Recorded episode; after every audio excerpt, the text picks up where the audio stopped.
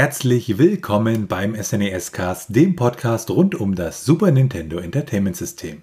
Mein Name ist Florian. Und mein Name ist Felix. Und bevor wir zum Thema unserer heutigen Episode kommen, ja nochmal eine kleine Anmerkung unsererseits.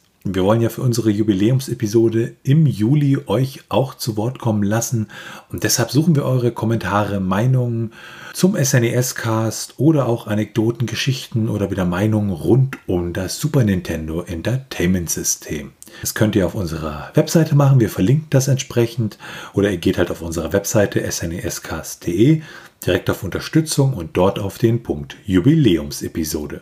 In der heutigen Episode behandeln wir ein äh, etwas anderes Spiel und zwar das Lernspiel Mario Paint. Entwickelt und veröffentlicht wurde dies durch Nintendo und damit sind wir schon bei der Geschichte. Wenn man sich das dann mal anguckt, Nintendo zu der Zeit so um 1992 herum, also kurz nach der Veröffentlichung des Super Nintendos und ähm, es gab das NES, ähm, das war zumindest auch im, im amerikanischen Raum ein wichtiger Teil des, des ja, des Wohnzimmers. Also das war in sehr vielen Haushalten wirklich vertreten. Und dann kam das Super Nintendo und ähm, man hatte dann ja auch so diese typischen Sorgen, ähm, ja, Videospiele und die sind ja nicht so gut für die Kinder und äh, man hatte da Empfehlungen, nicht so lang zu spielen etc. Und auch, es gab auch so Eltern, ja, die sich dann zusammengeschlossen haben und alles in allem, diese ganze Geschichte, äh, führte halt so ein bisschen dazu, dass Nintendo halt auch, ja, so eine Art Druck hatte, ja Spiele auch mit einem pädagogischen Potenzial beziehungsweise Lernspiele zu veröffentlichen. Das Problem ist natürlich, sobald man da Lernspiel also draufgeschrieben hat oder gesagt hat, das ist ein, ein solches Spiel, dann hat sich das auch immer sehr, sehr negativ auf die Verkaufszahlen niedergeschlagen. Das heißt, sobald man da Lernspiel drauf gemacht hat, war es schwierig, also es war dann auch relativ schwierig, das Ganze unter den Hut zu bringen. Auf der anderen Seite wissen wir natürlich, dass Nintendo ja schon immer oder aus heutiger Sicht äh, ja immer sehr oft Ideen nimmt, die vielleicht ungewöhnlich sind und sie dann so ein bisschen in den Massenmarkt trägt, während halt andere Hersteller wie Microsoft, Sony ja immer so, dass das wir bauen jetzt hier ordentlich Leistung und dann immer kriegt ihr immer die gleichen Shooter oder was weiß ich Spiele, jetzt mal ein bisschen überspitzt zu formulieren. Mario Paint selber wurde dann halt designt von Hirofumi Matsuoka und ähm, ja, man empfand dann auch ja Controller zur Steuerung von solchen grafischen Geschichten, so Zeichnen und so. Das ist alles ein bisschen doof. Ähm, es gab damals schon Spiele, die so zum Beispiel irgendwelche Zeichenflächen geboten haben, wo man das einfach mit dem Controller steuern konnte. Aber da hatte man auch schon gemerkt, dass das ist irgendwie wie doof und dass das ja sich das nicht gut anfühlt in der Bedienung, sondern eher frustriert. Also hat man beschlossen, da eine Maus zu bauen und diese Maus wurde von äh, Satoru Okada gebaut. Und das ist der Typ, der hat auch Game Watch gemacht und beim Game Boy war sozusagen der Co-Creator. Ja, und damit man auch wirklich sieht, dass Nintendo das ernst meint mit diesem idiokativen Spiel, hat man Mario dann als Zugpferd benutzt, um zu zeigen, hier, wir meinen das wirklich ernst, das ist nicht nur irgendein blödes Spiel, sondern das ist wirklich ein, ein vollwertiges Mario-Spiel und hat das dann im Juni 1992 auf der CES also der Consumer Electronics Show in Chicago gezeigt. Da hatte man dann damals auch professionelle Künstler, die dann praktisch Porträts von Leuten gemacht haben mit Mario Paint. Damit man das auch entsprechend rauskriegt, hat man auch ganz schön viel Geld in die Hand genommen. Also zum Beispiel äh, eine 6,5 Millionen US-Dollar teure Werbekampagne mit 30 Sekunden TV-Spots und äh, Werbeanzeigen in entsprechenden Magazinen und nicht nur in Videospielmagazinen, sondern auch so in Eltern Magazinen, also wo es halt um die Elternschaft geht und auch in Magazinen äh, ja so eine Art, ich sag mal, amerikanisches äh, schöner Wohnen. Und das hat sich am Ende auch gelohnt, ähm, weil man da entsprechend ja sehr, sehr viele Einheiten auch verkauft hat. Man muss dazu auch übergehen, so ein Super Nintendo hat damals 200 beziehungsweise 100 Dollar gekostet, je nachdem, zu welcher Zeit man das gekauft hat. Und wenn man das mal vergleicht, dann, wenn man hatte sozusagen dann im Paket Mario Paint für ungefähr 170, 160 US-Dollar bekommen mit einer Super Nintendo-Konsole und konnte damit zeichnen. Man kann damit ja Musik machen und Animation machen. Und wenn man das dann mal vergleicht, ein ja gleichwertiger Computer, der so etwas konnte, der hätte damals um die 1000 US-Dollar regulär gekostet. Also das ist dann auch preislich ein sehr, sehr attraktives Angebot an der Stelle gewesen. An Mario Paint selbst haben dann 14 Entwickler mitgearbeitet und dann wurde in den Credits noch einigen Leuten gedankt. Ja, der Grafikdesigner war halt der besagte Hirofumi Mutsuoka und programmiert haben das Ganze Noriaki Hiramoto, Kenji Imai, Kenji Nakajima und Genji Kubota. Und ja, der Direktor war dann auch Hirofumi Matsuoka. Gab dann auch noch einen Produzent und einen ausführenden Produzenten, die tauchen allerdings nicht in den Credits auf. Der Produzent war in dem Fall Gunpei Yokoi und der ausführende Produzent war Hiroshi Yamauchi. Und wem der Name irgendwie bekannt vorkommt, das ist der dritte Präsident von Nintendo gewesen. Ja, dann gab es noch die sogenannte Mousemaker-Staff.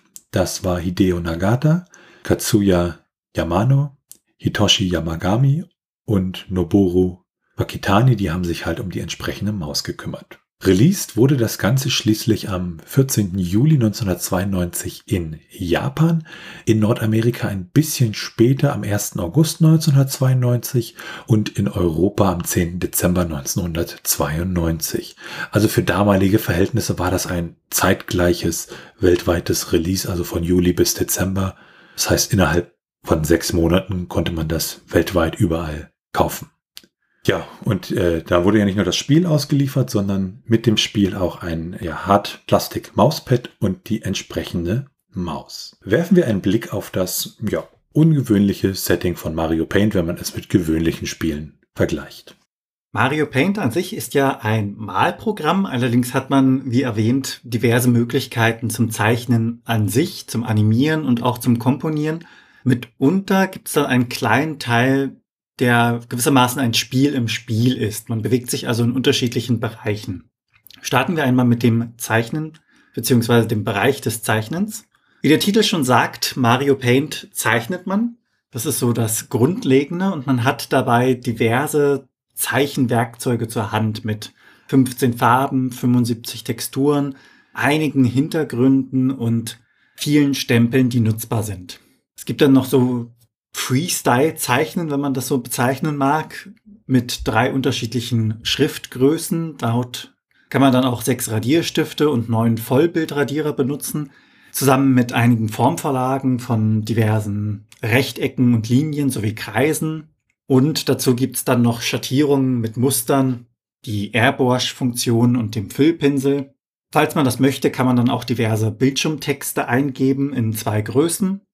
Und man kann das Ganze natürlich speichern als auch laden. Im Handbuch ist dann vermerkt, dass man das Ganze auch mit dem Videorekorder dann abfilmen kann. Da merkt man dann, dass das schon vom Zeitalter etwas länger her ist. Allerdings ist das Zeichnen auch nicht wirklich alles, was man mit diesem Programm machen kann. Wie bereits erwähnt, man kann auch damit Animationen machen, die bis zu neun Bildsequenzen haben. Man kann auch orchestrieren. Dafür stehen 15 Musikklänge zur Verfügung und die gesamte Notenskala. Und man kann, wie es angepriesen wird, die Koordinationsfähigkeit ein wenig trainieren, und zwar durch das Spiel im Spiel Genet Attack. Gespielt wird das Ganze dann unabhängig, ob man zeichnet oder Genet Attack startet, durch die SNES-Maus. Kommen wir zum Gameplay. Wenn man das Spiel startet, begrüßt einem ein einfacher Bildschirm, und der Mario Paint Schriftzug steht mittig.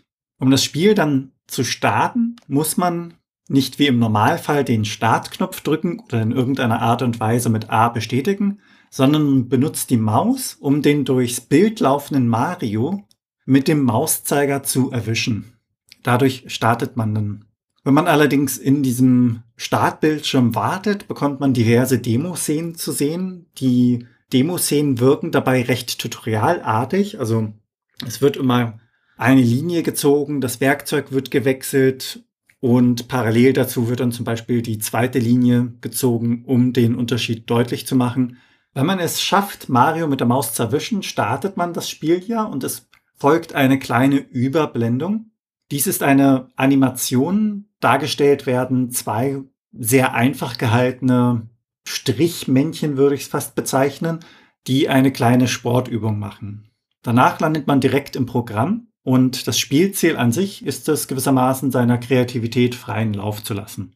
Wenn man sich das Layout vom Zeichenprogramm näher anschaut, sieht man oben als auch unten eine Menüleiste und der größte Teil des Bildschirms wird mit der Zeichenfläche bzw. Arbeitsfläche gefüllt, mittig. Die Symbole von links nach rechts gesehen oben beginnend wären der Videorahmen. Dieser zeigt die aktuelle Farbe an. Daneben folgen dann 15 kleine Kugeln. Diese sind jeweils mit den Farben bzw. Mustern gefüllt. Und ganz oben rechts steht eine kleine Figur. Dies ist Mr. Crayon und dieser dient dem Weiterscrollen im Menü. Das heißt, wenn man auf diesen Mr. Crayon klickt, dann verändert er sich ein wenig. Also er dreht sich oder er hebt die Arme, wird teilweise farbig und dadurch sieht man, in welchem Menü man sich befindet. Während des Ganzen werden natürlich auch die vorher erwähnten 15 Kugeln jeweils weiter gescrollt beziehungsweise verändert und Muster zum Beispiel in diesen Kugeln dargestellt, mit denen man dann zeichnen kann. Allerdings sind die Farben nicht alles, denn es gibt auch Muster und Sticker, wie zum Beispiel Tiere. Wenn man damit zeichnet, sieht es allerdings ein wenig so aus, als würde man eine Schicht abtragen. Das heißt, das Bild ist im Hintergrund bereits eins zu eins so gezeichnet wie eine Tapete und man kratzt nur die erste Schicht der Tapete ab, was etwas gewöhnungsbedürftig ist. Wenn man dann in den unteren Bereich des Bildschirms geht, sieht man dort die Toolbox bzw. die Menüleiste mit den jeweiligen Befehlen, die man anwenden kann, wie zum Beispiel den Undodog, also den Befehl, um die letzte Aktion rückgängig zu machen, die Bombe, um das aktuelle Areal zu verlassen, dann die unterschiedlichen Schriftgrößen dargestellt durch einen kleineren, mittleren und großen Stift, sowie die Funktion Airbrush, Radiergummi, Areal, Film, Formwerkzeuge, wie den Kreis, das Rechteck und die Linie, die realen Stempel, also nicht diese Tapetenfunktionen, wie bereits erwähnt. Dann gibt es eine Kopierfunktion, Funktionen zum Rotieren und Flippen eines ausgewählten Bereichs, Texte, Zahlen, die man als Stempel mit hineinstempeln kann, Hiragana, Katakana und Kanji. Und als letztes natürlich ein Knopf, der die gesamten Menüs oben und unten ausblendet und den Blick auf seine kreative Leistung frei macht. Die Optionen sind in diesem Menü auch gewissermaßen versteckt oder integriert, je nachdem. Allerdings kann man dort nur die Hintergrundmusik wechseln und die Geschwindigkeit der Maus anpassen. Denn wie bereits erwähnt, spielt man dieses Spiel ja nicht mit dem allgemeinen Controller, den man kennt, sondern mit der SNES-Maus. Und es gibt laut Handbuch ja zwei Abschnitte, um die Maus näher kennenzulernen. Zum einen ist dies direkt von Beginn an der Titelbildschirm, denn dort sieht man ja Mario Paint, also diese Textzeile. Und wenn man dort auf die jeweiligen Buchstaben klickt, wird der Spieler mit kleinen Überraschungen, kleineren Animationen belohnt. Und auch die Herausforderung gewissermaßen herauszufinden, wie man das Spiel startet, indem man auf Mario klickt, gehört auch dazu. Der zweite Punkt wäre dann das Spiel Gnet Attack gewissermaßen das Lernspiel im Lernspiel, um mit der Maus umgehen zu können und damit ein wahrer Meister zu werden. Denn bei Gnettetech handelt es sich um ein Spiel, bei dem man versucht, mit einer Fliegenklatsche Fliegen zu erschlagen. Startet man es, hat man einen fliesenartigen Hintergrund, kachelartig in weiß und eine weiße Hand hält eine kleine blaue Fliegenklatsche. Man sieht dann oben mittig eine Zahl eingeblendet. Das ist die Zahl der Fliegen, die man abklatschen muss. Sie startet bei 100 und zeigt dann jeweils an, wie viele noch verbleiben. Rechts oben sieht man Handschuhe. Diese symbolisieren gewissermaßen das Leben. Und Ziel ist es, diese 100 Fliegen zu erwischen, denn danach folgt ein Kampf gegen King Watinga. King Watinga ist quasi die Endfliege der Endboss, also ein richtig dicker Brummer, wenn man so möchte.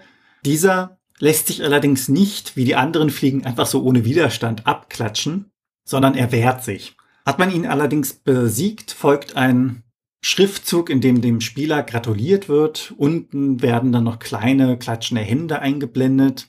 Mario läuft durchs Bild, springt hoch in die Luft und erwischt dabei eine Fliege, was, wie ich finde, eine kleine Anspielung an die anderen Spiele mit Mario ist, wo er an die Münzblöcke von unten ran springt mit den jeweiligen Leveln wechseln dann auch die Hintergründe und es wird anspruchsvoller. Das heißt, die Geschwindigkeit steigt, es wird schwieriger, die jeweiligen Fliegen abzuklatschen und die Fliegentypen ändern sich auch.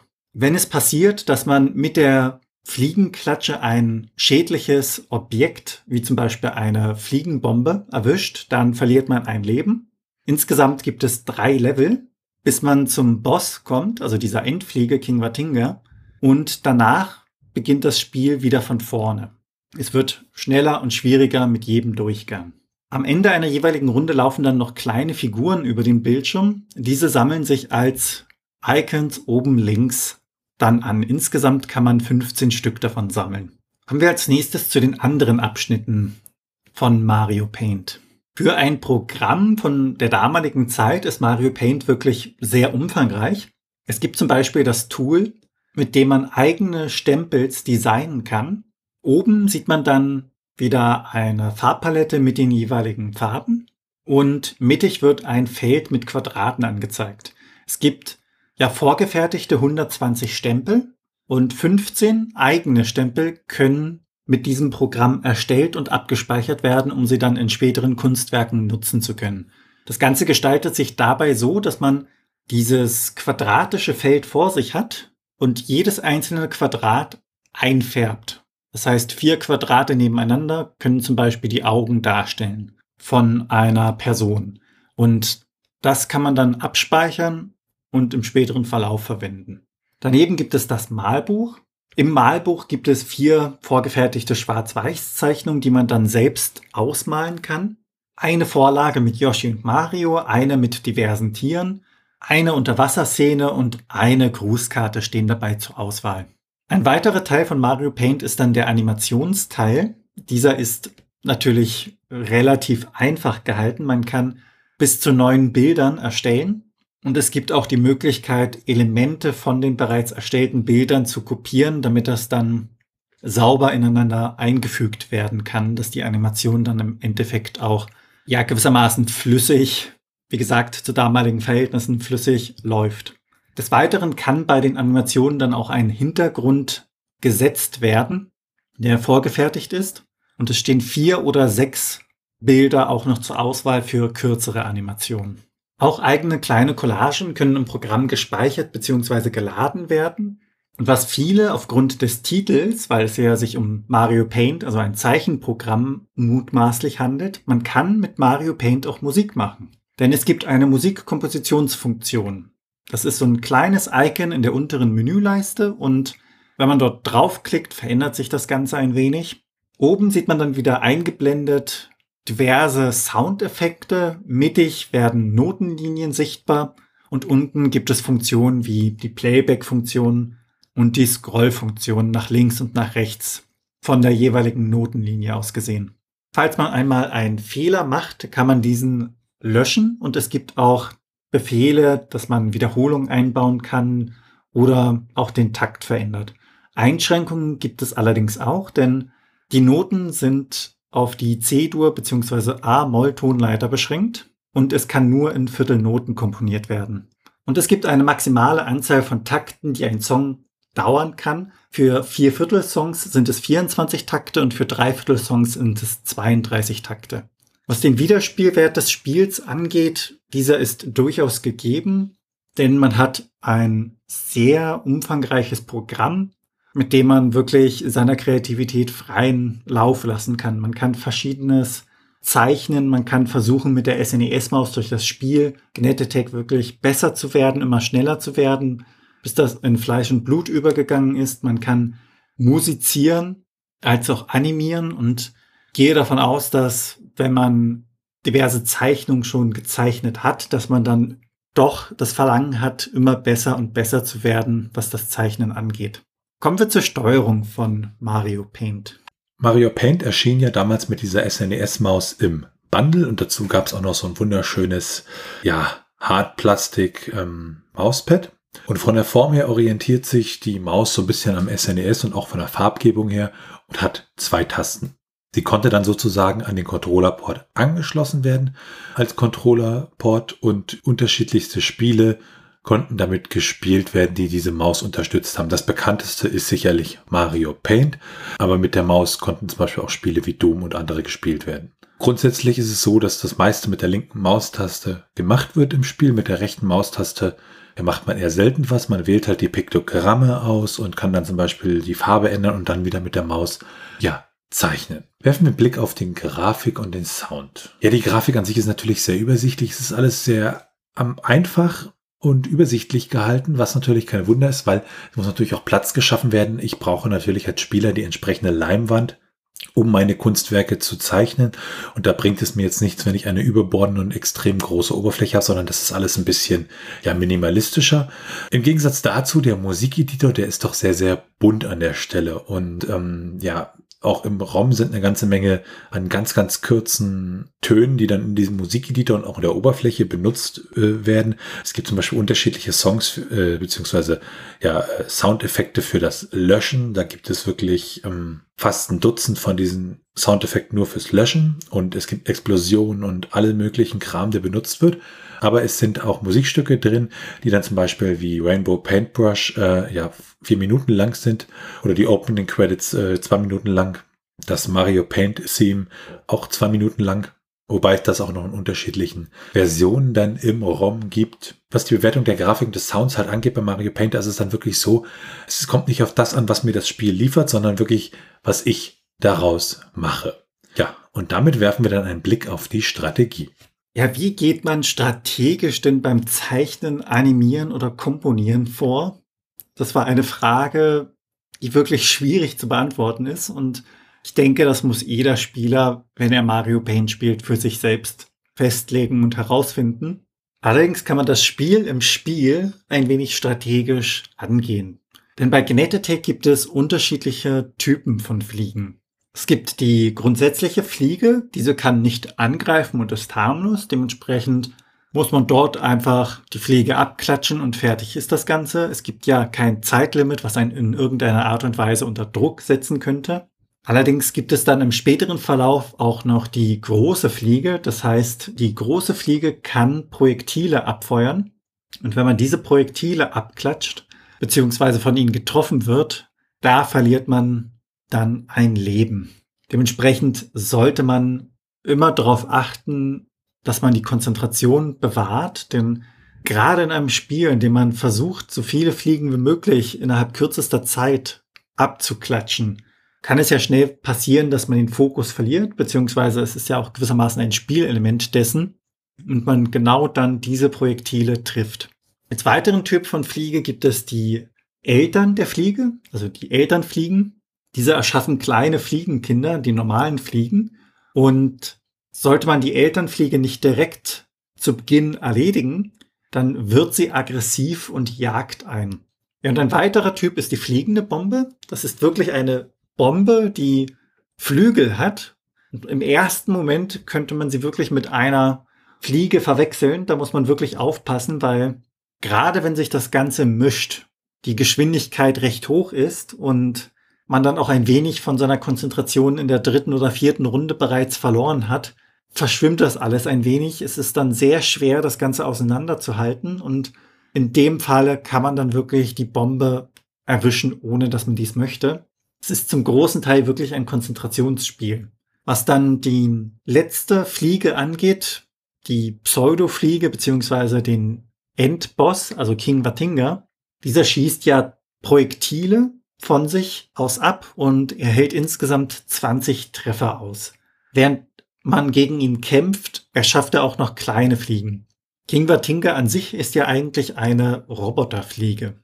Schlussendlich kann man allerdings sagen, dass es wirklich schwer wird, dieses Spiel zu besiegen, denn es ist ja in dem Sinne ein Endlosspiel und wird schneller und schneller und schneller. Das heißt, man muss sich in irgendeiner Art und Weise dann damit abfinden, dass man das Spiel verlieren wird. Springen wir als nächstes zu den Cheats und den Geheimnissen von Mario Paint. Mario Paint wird ja mit der Maus gesteuert, allerdings kann man am Controller Port 2 einen ganz normalen Controller anschließen und kann dann damit einige, ja, nicht wirklich interessante, aber sie sind halt da, Features aktivieren. So kann man zum Beispiel, wenn man dann auf dem zweiten Controller AB plus Start drückt, das Spiel sofort starten, ohne ja auf Mario zu klicken. Wenn man A, B und Select drückt, ähm, wird nach einer kurzen Verzögerung die aktuell gespeicherte Animation beziehungsweise Zeichnung beziehungsweise Musik angezeigt, beziehungsweise No Save Data wird angezeigt, wenn man halt nichts gespeichert hat. Und dann gibt es das versteckte Feature der rechten Maustaste. Die kann man nämlich initial überhaupt nicht benutzen, sondern man muss auf das N in Mario Paint drücken, dann kommen die Credits. Und wenn dann der Programmierer Noriaki Teramoto kommt, dann muss man mit dem rechten Button wieder auf das N klicken und dann hat man sozusagen die Funktionalität der rechten Maustaste freigeschaltet. Und das kann man unter anderem dazu benutzen, Andodoc zu aktivieren in den meisten Bildschirmen in Mario Paint oder es hilft einem für neue Rotationsoptionen. Dann gibt es eine ganze Reihe von Geheimnissen, die im Spiel Mario Paint versteckt sind. Das fängt ja schon an, wenn man das Spiel startet. Man muss halt Mario irgendwie fangen. Also das ganze Spiel arbeitet damit, dass ich als Spieler ja das Ganze entdecken muss und es mir Spaß macht, neue Dinge zu entdecken. So kann man zum Beispiel die Musik ändern, indem man auf das I oder das O im Wort Mario klickt. Wenn man auf den Buchstaben M klickt, dann kann man die Größe von Mario ändern. Es gibt unterschiedliche versteckte Sounds, wenn man auf den Buchstaben P drückt. Wenn man auf I drückt, dann wackelt der ganze Bildschirm. Und wenn man auf N drückt, dann kommen zum Beispiel die Credits. Auch äh, Yoshi hatte einen Cameo-Auftritt. Wenn man da auf A drückt, dann kommt Yoshi. Also es sind so lauter Kleinigkeiten, die man im Spiel schon im Startschirm an der Stelle entdecken kann. Ja, dann gibt es für Mario Paint auch eine ganze Reihe von Cheatcodes für einen Emulator. Die beziehen sich eigentlich fast alle auf das Spiel Gnattetech dass man halt unendlich Leben hat, unverwundbar ist, alle Icons bereits hat. Aber es gibt auch einige, ja, Mario Paint spezifische Optionen, zum Beispiel, dass man diese Rotations- und Flip-Optionen auch schon per Code entsprechend freigeschaltet hat und das nicht manuell machen. Wenn wir dann einen Blick auf die Unterschiede werfen, dann ist es so, dass es von Mario Paint auch ein Prototyp gab, und äh, dieser Prototyp ist dadurch geleakt, also der war wohl vorher in so einem ja, internen Entwicklungsstudio, was halt dafür verantwortlich war, die offiziellen Strategieguides von Nintendo zu machen. Und die haben das dann äh, weitergegeben und irgendwann ist es dann ins Internet gelegt, weil sich da jemand drum gekümmert hat und das alles dokumentiert und gedumpt hat. Was bei diesem Prototyp auch nicht so einfach war, weil er musste dann praktisch ja overdumpen, das heißt mehr dumpen, als die Cartridge eigentlich groß war und das Ganze dann noch ein bisschen zusammenbauen, bis der Prototyp dann auch wirklich lauffähig war.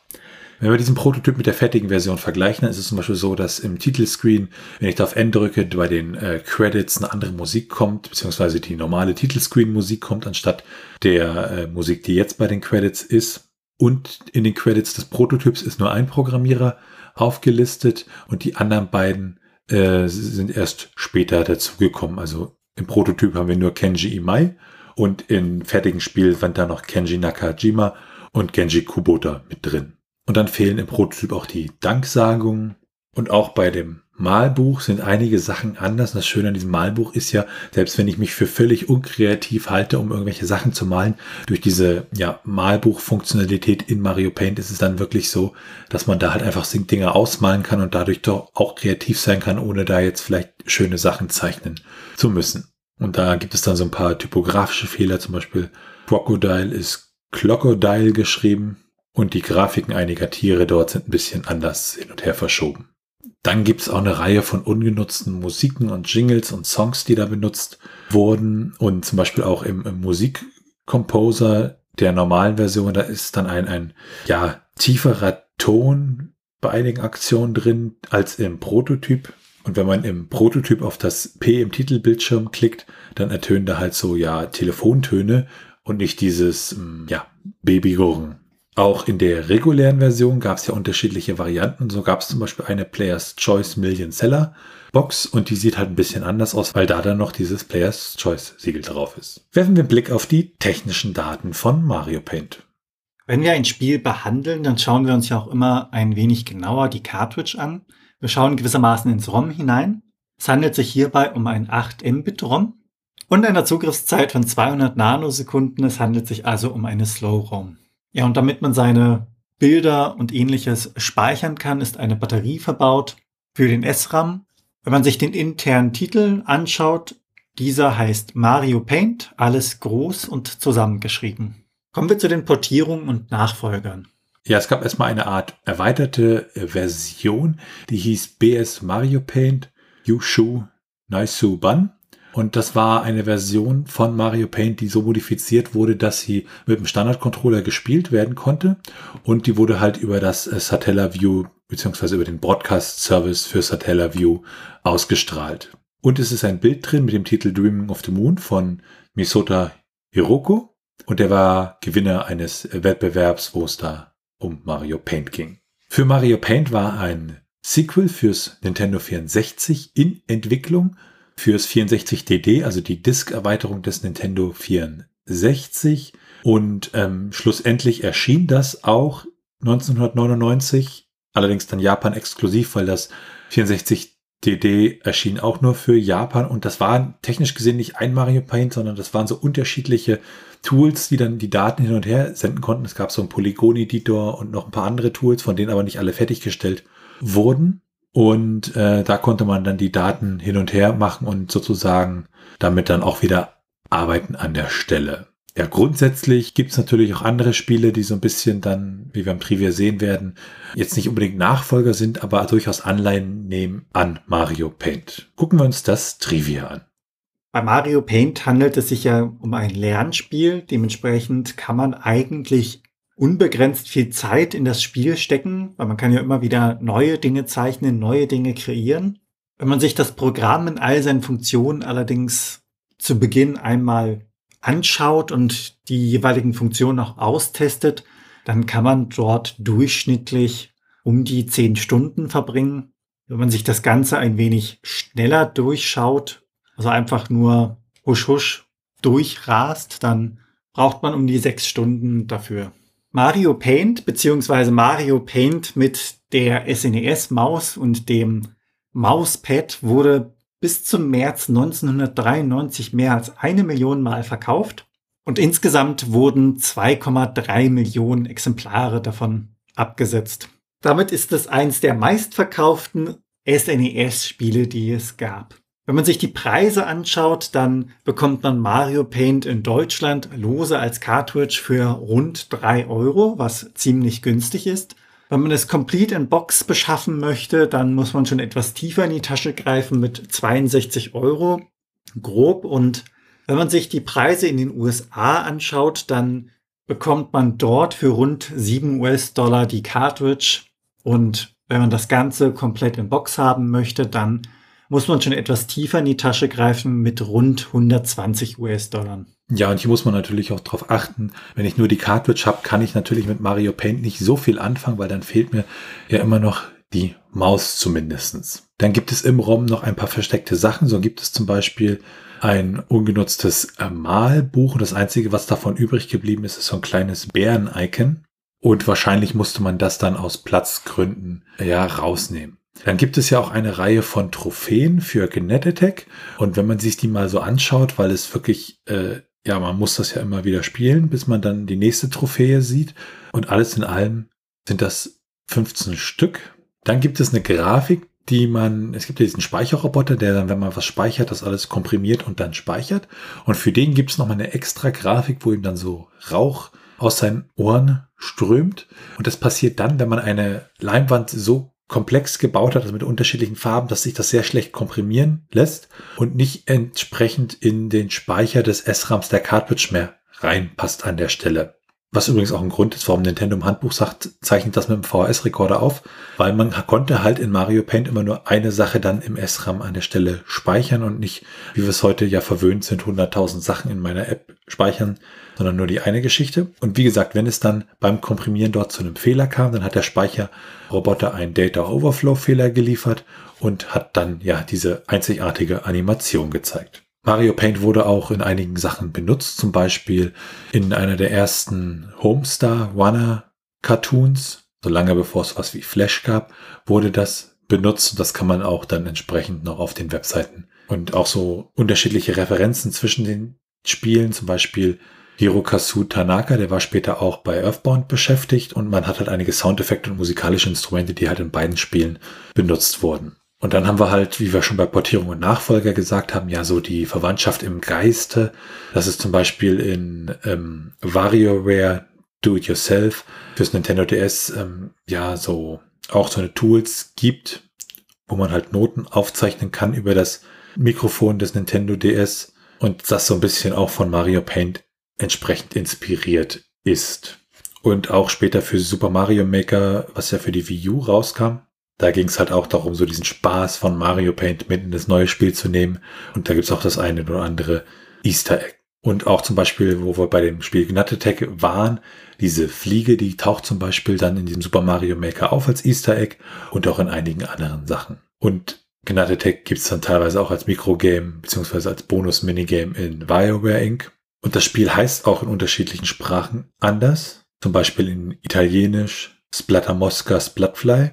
Und ja, von dieser Komponierfunktion, die ja sehr gerne benutzt wurde, um Musik zu komponieren, gibt es auch eine Version, die praktisch dann ja auf Windows und OS X lief, die mit dem SNES-ROM nichts zu tun hatte, sondern ja so nachprogrammiert wurde an der Stelle. Und das ist dann auch so ein kulturelles Ding. Also Mario Paint, dieses Kompositionsfeature, das wird heutzutage ganz, ganz viel benutzt. Es gibt unglaublich viele Songs, die für Mario Paint neu aufgelegt wurden. Und da ist es dann wirklich so, dass halt diese Beschränkung, die der Composer da einem auferlegt, genauso wie bei den Malfunktionen, da habe ich halt nur 15 Farben gehabt und das war's dann ähm, diese Beschränkung, die regen dann halt die Kreativität an, weil es bringt mir halt nichts, wenn ich 100.000 Sachen machen kann, aber ja, dadurch nicht kreativ werden kann, weil ich halt von den Möglichkeiten erschlagen werde an der Stelle. Und damit werfen wir einen kurzen Blick auf die ROM-Hacks. Da gibt's einmal den Right-Click-Patch und das ist dann, ja, man muss ja diesen Rechtsklick in Mario Paint freischalten und ähm, mit diesem ROM-Hack kann man das Ganze dann ja, automatisieren und dann hat man sozusagen immer den Rechtsklick für die Maus freigeschaltet, ohne dass man dann diese Freischaltaktion machen muss, die wir da vorhin erwähnt haben. Und damit werfen wir einen Blick auf die Retro-Achievements. Achievements sind kleine Belohnungen für den Spieler, die das Ganze vom Spielerlebnis noch ein wenig versüßen sollen. Allgemein kennt man sie ja von der Spieleplattform Steam. Und Retro-Achievements sind dann die Achievements übertragen auf alte Spiele, die dann von den jeweiligen Emulatoren unterstützt werden. In Mario Paint gibt es insgesamt 16 Stück davon. Das Achievement Feeling Like a Goomba bekommt man, wenn man Marios Kopf, während er sich bewegt, mit der Maus trifft. Und das Achievement Totaka is Back bekommt man, wenn man Totakas Song zuhört. Ja, bei Totakas Song, da muss man vielleicht mal so ein bisschen, ja, noch was zu erklären. Das ist ein äh, ja eine Melodie, die 19 Noten lang ist, acht Takte. Und die wurde vom Sounddesigner Katsumi Totaka entwickelt oder komponiert und äh, es hat dafür bekannt, dass er diese Melodie ja so ziemlich jedes Werk, was er gebaut hat, ähm, eingebaut hat. Und manchmal ist der Song irgendwo versteckt, wo man ihn erst nach minutenlangem Nichtstun oder Zuhören hört. Und das erste Spiel, von dem man dachte, dass da Totakas Song drin ist, ist Mario Paint gewesen. Und dort hört man ihn, wenn man auf O drückt im Titelscreen und dann kommt eine Bombe, die explodiert und dann hört man den Song.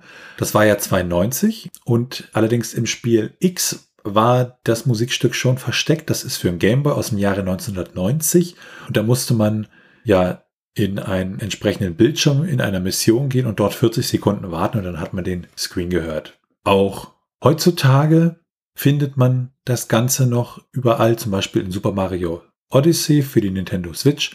Von 2017 ist der Song versteckt und auch in etlichen Spielen dazwischen. Dann gibt es noch ein weiteres Achievement, das heißt Koji Kondo Jr. Und das bekommt man, wenn man einen etwas längeren Musiktrack macht und den abspielt. Und das spielt natürlich auf den Komponisten bei Nintendo an. Schauen wir uns die Speedruns an. Das Speedrun bezieht sich hier wieder auf das Spiel im Spiel, also Genet Attack bei einem Durchlauf. Wobei es sicherlich auch sehr interessant wäre, wenn man eine Bildvorlage bekommt und dann schaut, wie schnell kann der jeweilige Spieler dieses Bild in Mario Paint umsetzen. Allerdings bleiben wir zuerst einmal bei den Fliegen. Auf dem ersten Platz schafft man das mit drei Minuten und 47 Sekunden, alle Fliegen zu erledigen und nur sechs Sekunden mehr braucht der zweite Platz mit drei Minuten 53 leicht abgeschlagen auf dem dritten Platz mit vier Minuten acht Sekunden kann das dann beendet werden. Wenn man das Spiel dann allerdings durchspielt, also diese 15 Trophäen sammelt, braucht man 16 Durchläufe dafür. Und dort liegen dann die Rekorde bei einer Stunde, fünf Minuten und 45 Sekunden auf dem ersten Platz. Eine Stunde, acht Minuten und 19 Sekunden auf dem zweiten Platz, also recht dicht beieinander. Und der dritte Platz wieder mit ein paar Minuten mehr abgeschlagen mit einer Stunde, 16 Minuten und 18 Sekunden. Kommen wir zum Handbuch von Mario Paint. Auf dem Cover direkt sieht man Mario vor einer Staffelei sitzend. Das Ganze natürlich sehr bunt mit seinen Utensilien und auch Blättern, auf denen man dann Teile von Noten sieht. Insgesamt besteht das Buch aus 34 Seiten und ist schon im Inhaltsverzeichnis bunt unterteilt. Die jeweiligen Funktionen der unterschiedlichen Modi und die dazugehörigen Menüs werden recht ausführlich erläutert. Erklärt wird auch der Umgang mit der SNES-Maus, die ja zu diesem Zeitpunkt im Grunde unbekannt gewesen ist. Auch wenn man heutzutage die Maus gewöhnt ist, zur damaligen Zeit war das Ganze ein gewissermaßen nicht ganz neues Konzept, aber noch nicht so weit verbreitet wie heute. An vielen Stellen gibt dann Mario auch noch so in Sprechblasen kleine Tipps und Tricks zum Zeichnen und Komponieren und allgemein wird das Ganze von den Erklärungen her mit sehr vielen Screenshots aus dem Spiel untermalt. Zum Schluss gibt es dann noch einen kleinen Glossar mit den jeweiligen Begriffen, die man gebrauchen könnte und es folgt die Garantie. Kommen wir zu den Bewertungen. Ja, Mario Paint wurde ja richtig gut verkauft. Das haben wir ja schon in der Trivia-Sektion gesehen.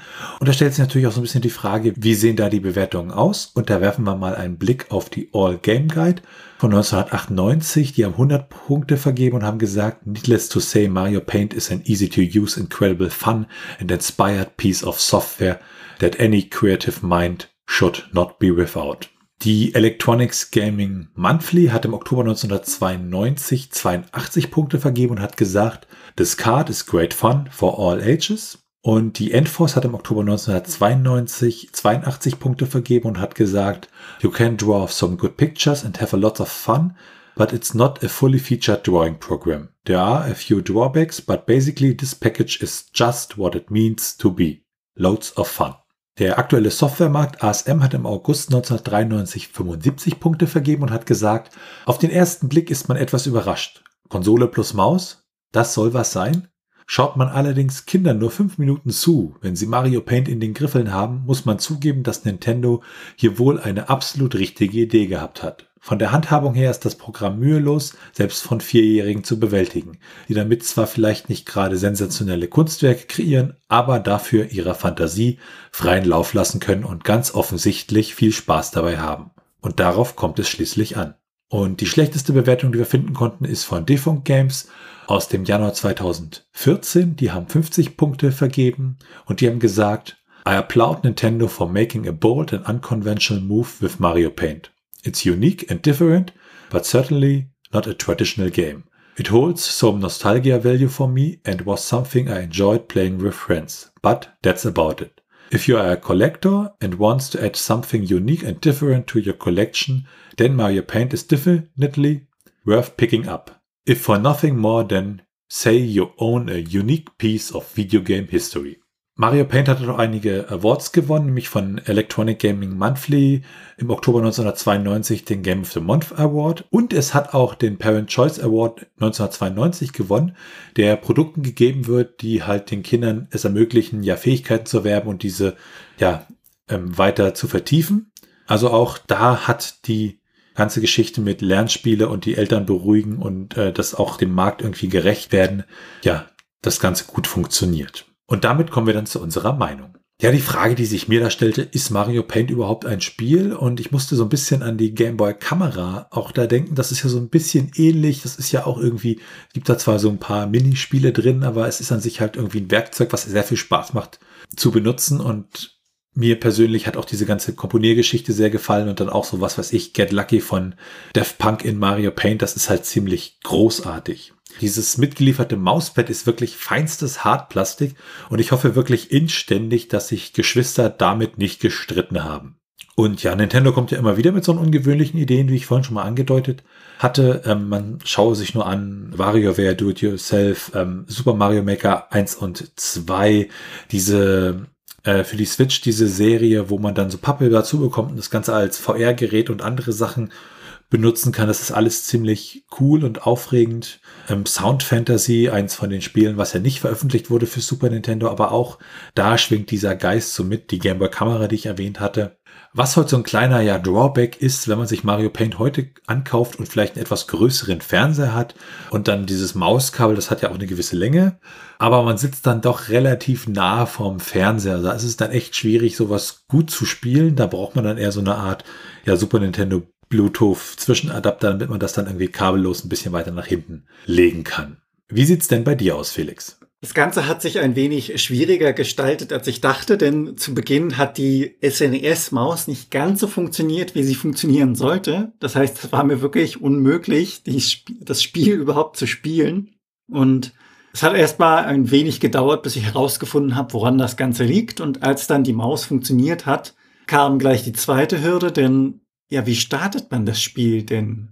Es war aber lustigerweise irgendwie intuitiv. Man hat sofort auf Mario geklickt und dann so, dupp, okay, passt.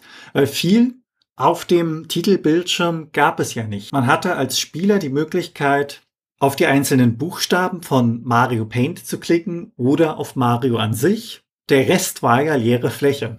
Was mich wirklich sehr überrascht hat, war die Vielfältigkeit des Programms. Also für damalige Zeiten ist das wirklich sehr lobenswert und im Allgemeinen lernt man ja auch recht viel von Spielen, jetzt abgesehen von Hand-Auge-Koordination, dem Lesen, beziehungsweise so von der Handlung aus gesehen, das, was man tut, wie sich das auswirkt. Und hier ist dann wirklich der Schwerpunkt bei diesem Spiel aufs Kreative gesetzt worden und das dann, wie gesagt, auch recht vielfältig. Man kann zeichnen, man kann musizieren, man kann dann Genetetech spielen als kleine Pause für zwischendurch.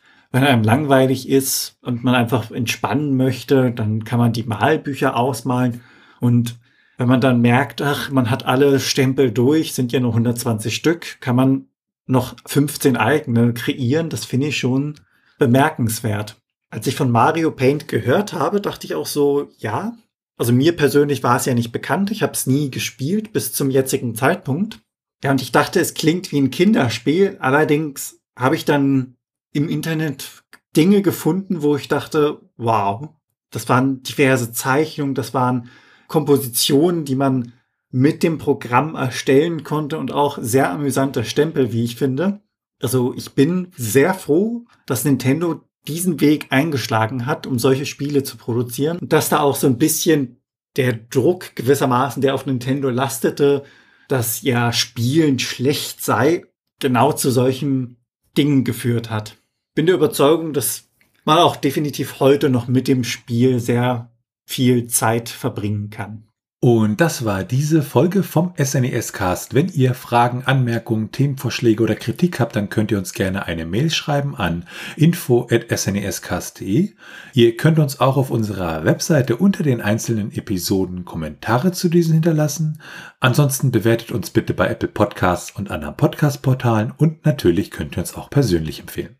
Ihr könnt uns auf Steady unterstützen. Das ist eine Art ja, Patreon, bloß hier mit Sitz in Deutschland.